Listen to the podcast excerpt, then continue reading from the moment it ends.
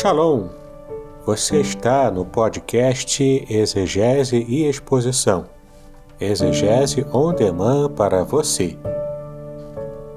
Aqui é o Davidson Bignon. Eu sou mestre em Ciências da Religião, professor de exegese bíblica no seminário, pastor congregacional e também publisher editorial. Eu ajudo pastores e líderes cristãos a fazer estudos bíblicos na igreja sem ter problemas com interpretações erradas. Então, se você está pensando em compreender a sua Bíblia com segurança, não deixe de assistir a mais episódios como este aqui. Muito bem, então assine o canal, acione o sininho, curta, comente e também compartilhe. Você poderá me dar uma força me ajudando a ampliar o alcance com os estudos bíblicos de qualidade na internet.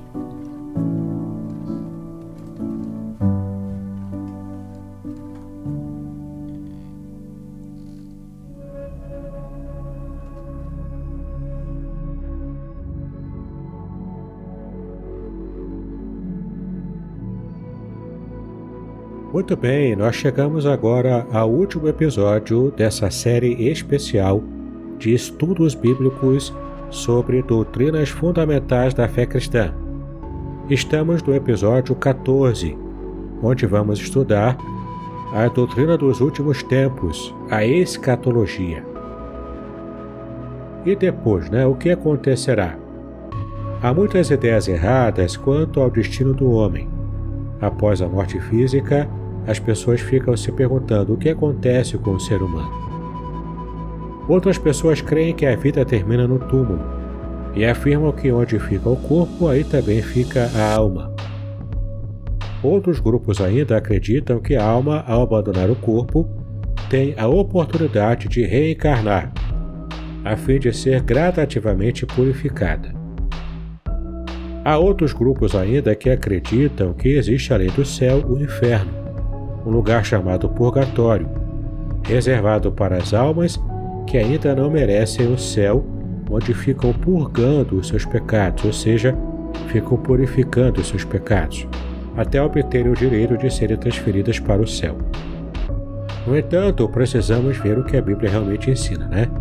E o texto que você deve memorizar para o episódio de hoje é Hebreus capítulo 9, versículos 27 e 28 e esse texto fala o seguinte: E assim como aos homens está ordenado morrerem uma só vez, e depois disto o juízo, assim também Cristo, tendo se oferecido uma vez para sempre para tirar os pecados de muitos, aparecerá a segunda vez, sem pecado, aos que o aguardam para a salvação.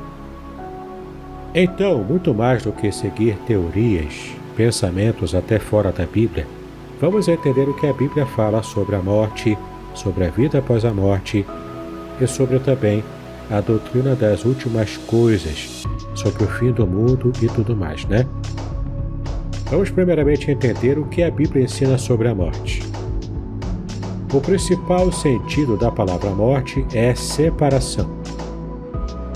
Então a Bíblia revela que há três espécies de morte: a primeira espécie é a morte física, que é na verdade a separação da alma do corpo. Quando essa morte ocorre, termina a vida neste mundo. Confira em Gênesis capítulo 25, de 7 a 11. Essa morte acontece uma só vez, e ela é universal, ou seja, ela alcança todos os seres humanos, todos os seres vivos, né, que estão é, aqui nessa terra. Então essa morte ela acontece uma só vez e ela é universal, ou seja, ela alcança todas as criaturas de Deus que vivem aqui na Terra. Para que você possa entender o que a Bíblia fala sobre essa morte, leia Hebreus 9, 27, que diz: Aos homens está ordenado morrerem uma só vez, e logo depois disto o juízo.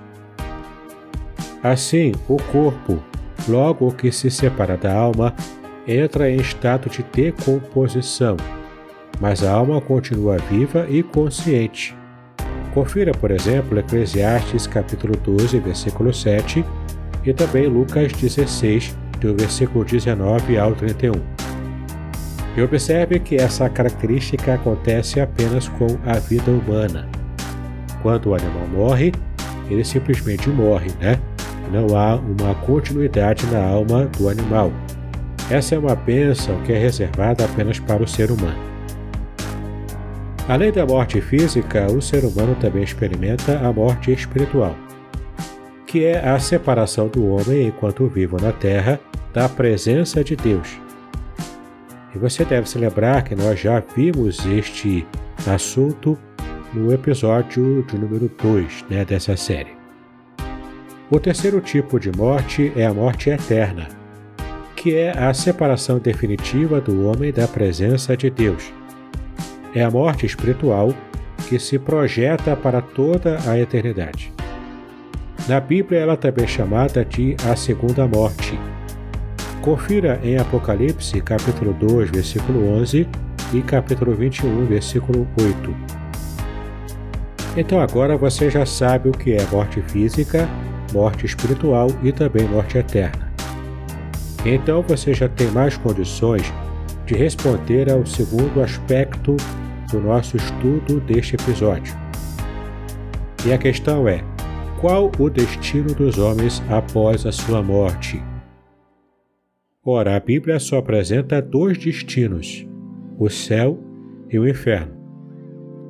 Após a morte física, a alma humana segue para um destes dois destinos. Você vai ver que em Lucas capítulo 16, do versículo 19 ao 31, isso está claramente ensinado. Confira só o que o texto diz, né?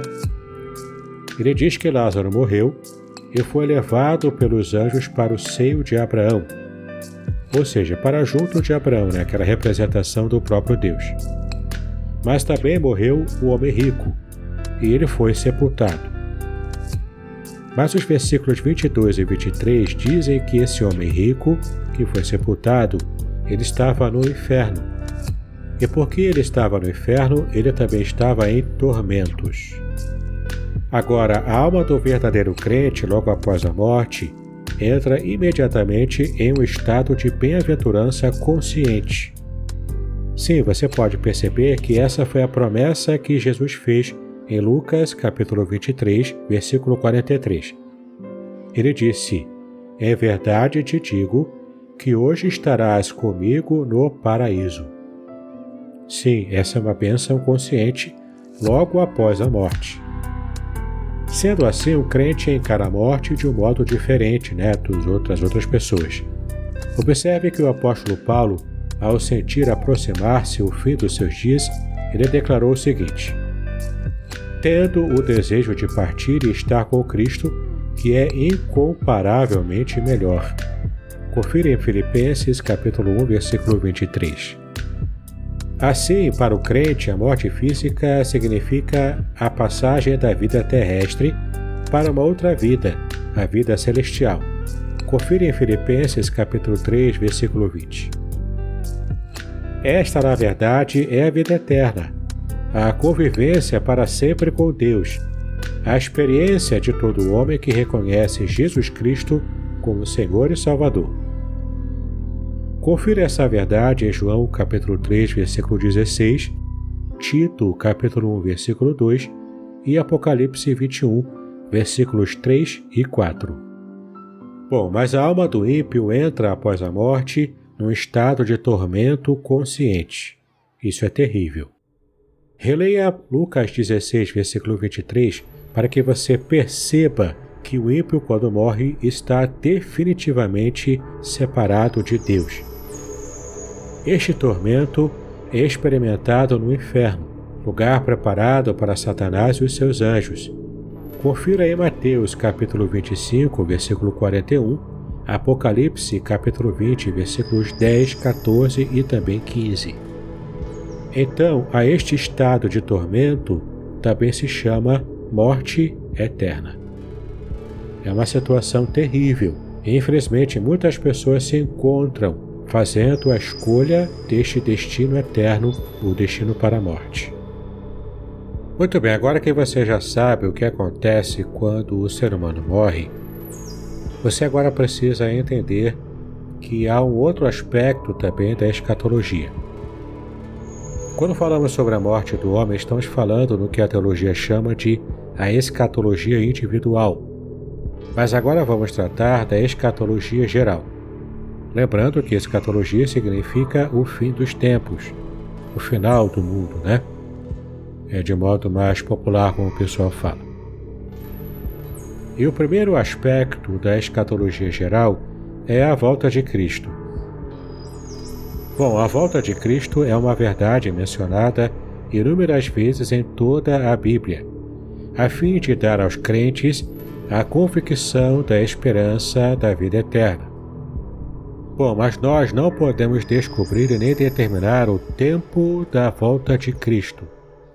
Mas apesar disso, nós sabemos que ele de fato voltará.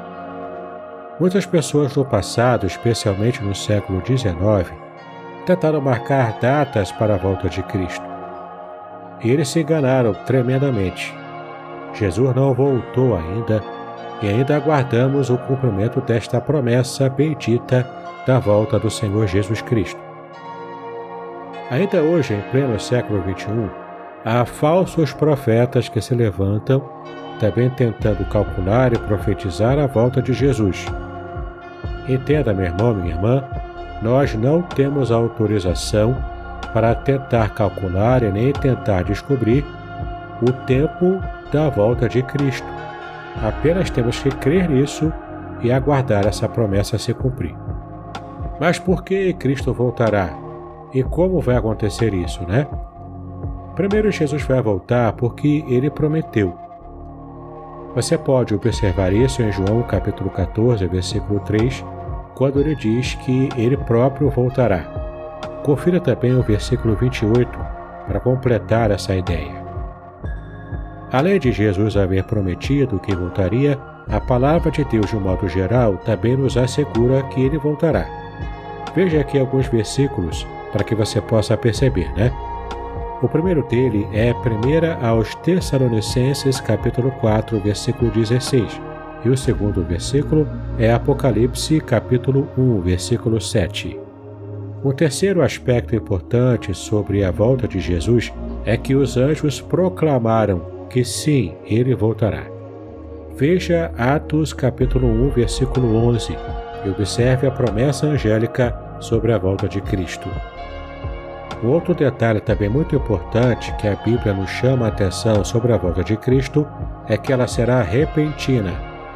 Confira essa verdade em Marcos capítulo 13, versículos 32 e 33. E agora responda no seu caderno a seguinte pergunta baseada nesse texto: Pode alguém descobrir ou marcar o tempo da segunda vinda de Jesus? Por quê? Assim, a volta de Jesus Cristo será um acontecimento maravilhoso para aqueles que o esperam, mas esse evento será terrível para quem é descrente, para quem não crê no Senhor Jesus. É só você conferir em Lucas, capítulo 21, versículos 25 e 26. O outro aspecto que se segue à volta de Cristo nessa escatologia geral é a ressurreição e o arrebatamento dos crentes.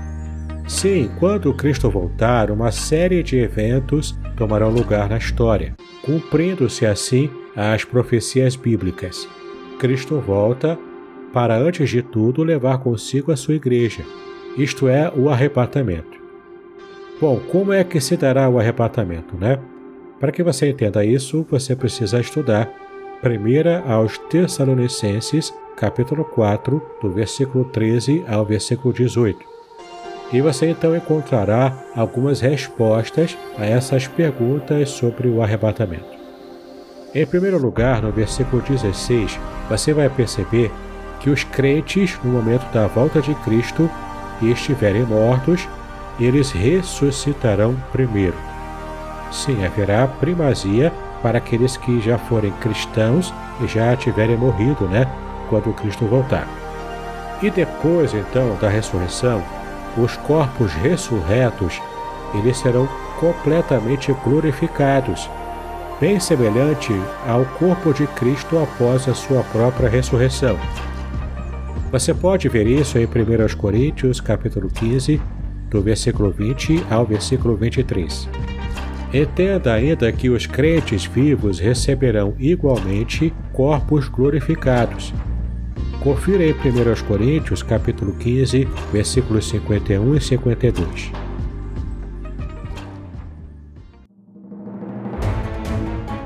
Podcast Exegese e Exposição. Exegese on demand para você.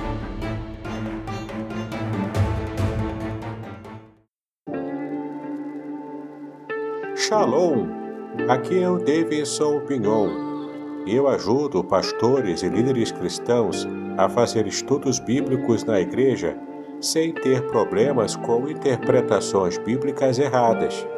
Então, se você está pensando em compreender a sua Bíblia com segurança, não deixe de assistir a mais conteúdos como este aqui neste canal.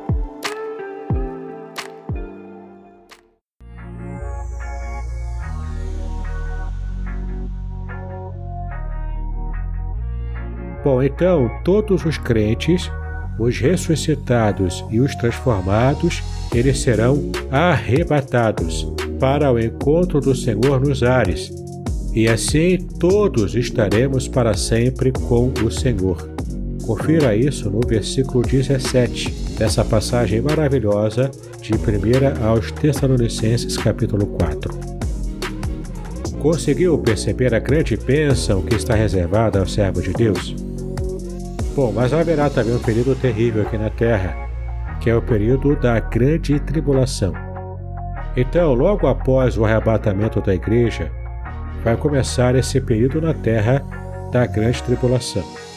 Esse será um tempo de sofrimento como nunca houve antes, porque na verdade o Anticristo estará atuando livremente sobre a terra você pode conferir isso em Daniel capítulo 9, versículo 27 e também em 2 aos Tessalonicenses capítulo 2, de 7 a 9.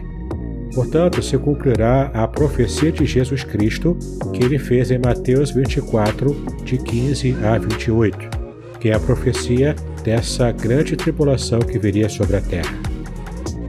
Bem, grande parte dos acontecimentos da grande tribulação eles estão narrados no Apocalipse. Essas são as manifestações da justiça de Deus sobre aqueles que não deram ouvidos à verdade do Evangelho de Cristo. E você pode conferir essa verdade em Apocalipse, do capítulo 6 ao capítulo 19.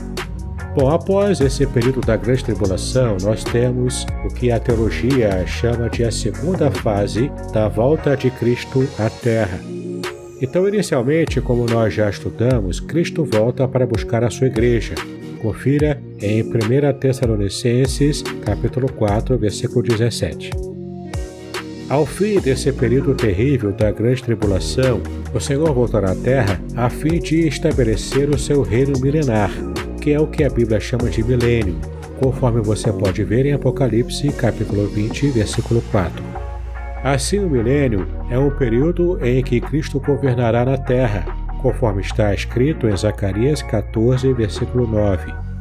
E assim se cumprirá as promessas feitas também a Davi, conforme está em 2 Samuel, capítulo 7, do versículo 10 ao 16. Vamos agora perceber alguns detalhes importantes sobre o milênio. O primeiro deles é que Satanás será preso por mil anos como está em Apocalipse, capítulo 20, de 1 a 3. O segundo fato importante é que o anticristo será morto, e juntamente com o falso profeta, ele será lançado no lago de fogo. Veja como está em 2 aos Tessalonicenses, capítulo 2, versículo 8, e Apocalipse, capítulo 19, versículos 19 e 20.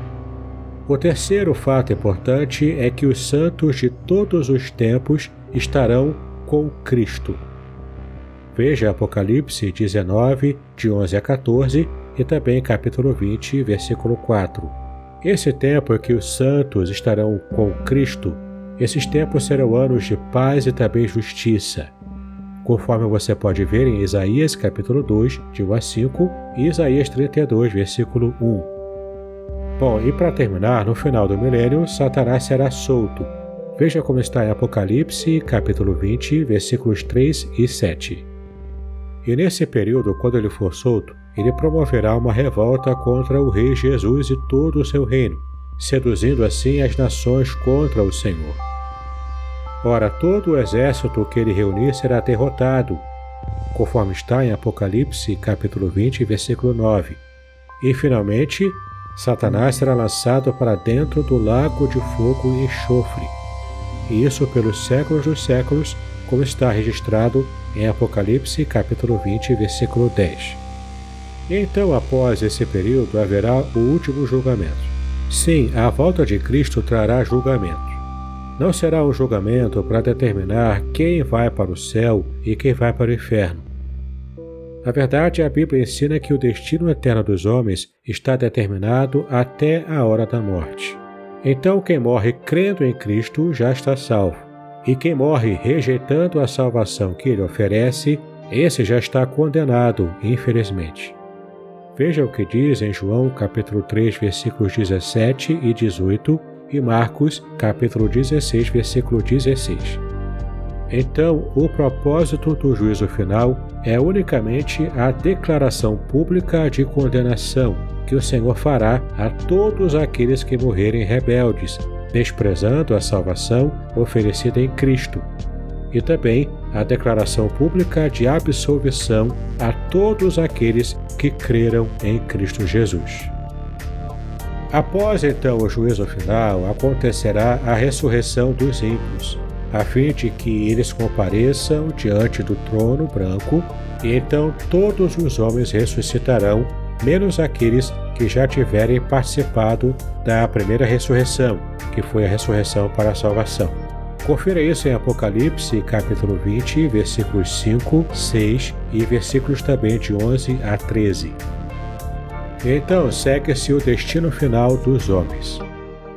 O que acontecerá após o juízo final, você pode perceber ao ler o texto que eu vou indicar mais à frente. Então, o que acontecerá após esse juízo final? Os homens que receberam o juízo condenatório de Deus, eles terão o mesmo destino de Satanás. Você se lembra qual foi? Confira em Apocalipse capítulo 20, versículos 14 e 15 e responda em seu caderno qual o destino final de Satanás, que também está reservado a todo aquele que se manteve rebelde contra o próprio Filho de Deus.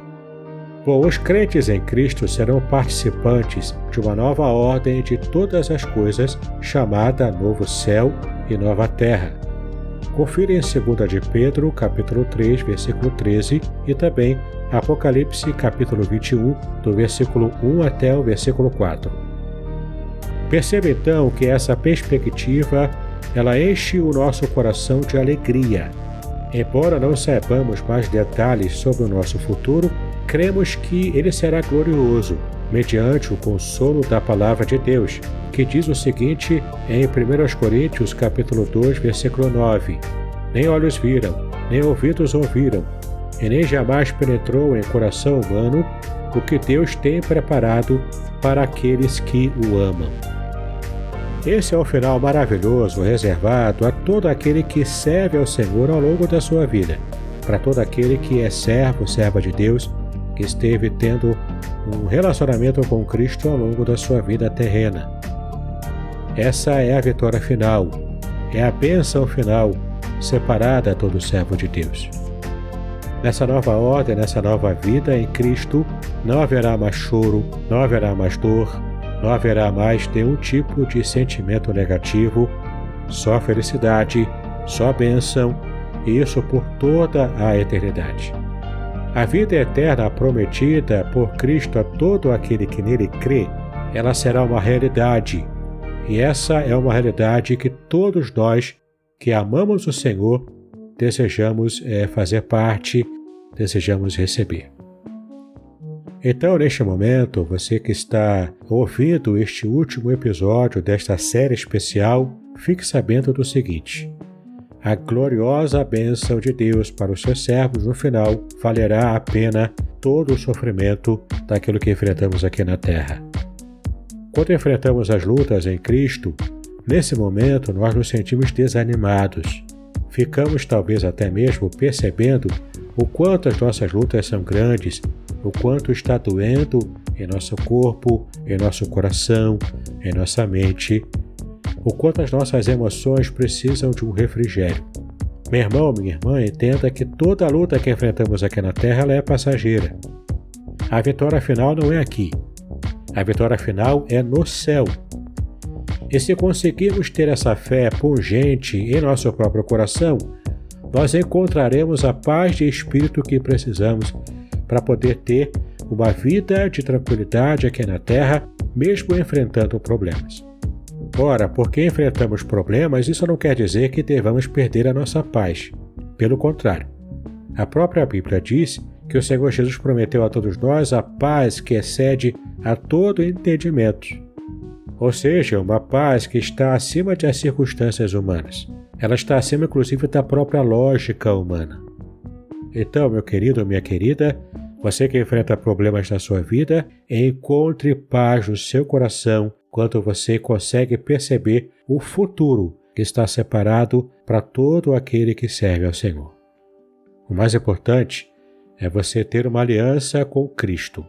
E caso você tenha acompanhado essa série de estudos até agora e não tenha feito a sua profissão de fé salvadora em Cristo Jesus, esse é o momento muito propício. Então agora feche os seus olhos, conecte-se com o Senhor Fale com ele, Senhor, eu preciso ter essa paz no meu coração. Eu preciso ter essa certeza de que o Senhor estará guiando os meus passos e estará me contemplando com a vitória final em Cristo Jesus. Bom, caso essa seja a sua necessidade de falar com Deus e de estar tendo um relacionamento com Cristo a partir de agora, você poderá fazer contato comigo. Faça contato eu terei prazer em te ajudar a ter um relacionamento espiritual com o Senhor Jesus Cristo. Isso fará toda a diferença na sua vida, como fez diferença na minha vida aos 13 anos de idade quando me converti ao Evangelho. E também tem feito a diferença na vida de tantas pessoas que eu conheço, que eu tenho ouvido testemunhos maravilhosos daquilo que o Senhor tem feito na vida de tantas pessoas. O ódio tem dado lugar ao amor. As vidas de tantas pessoas têm sido transformadas para a glória do Senhor. Então faça contato. Caso você tenha se decidido por Cristo ouvindo este episódio, eu terei prazer em te ajudar a você se conectar com o Senhor e ter uma vida cristã sadia a partir desse momento. Então já chegamos ao final de nossa série sobre as doutrinas básicas da fé cristã.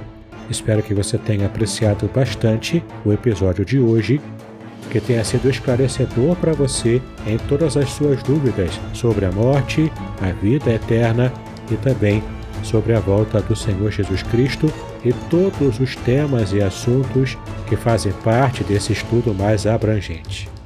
Não esqueça de assinar o meu canal, clicar no sininho, curtir, compartilhar e até comentar, para abençoar outras vidas, aumentando a relevância desse meu canal.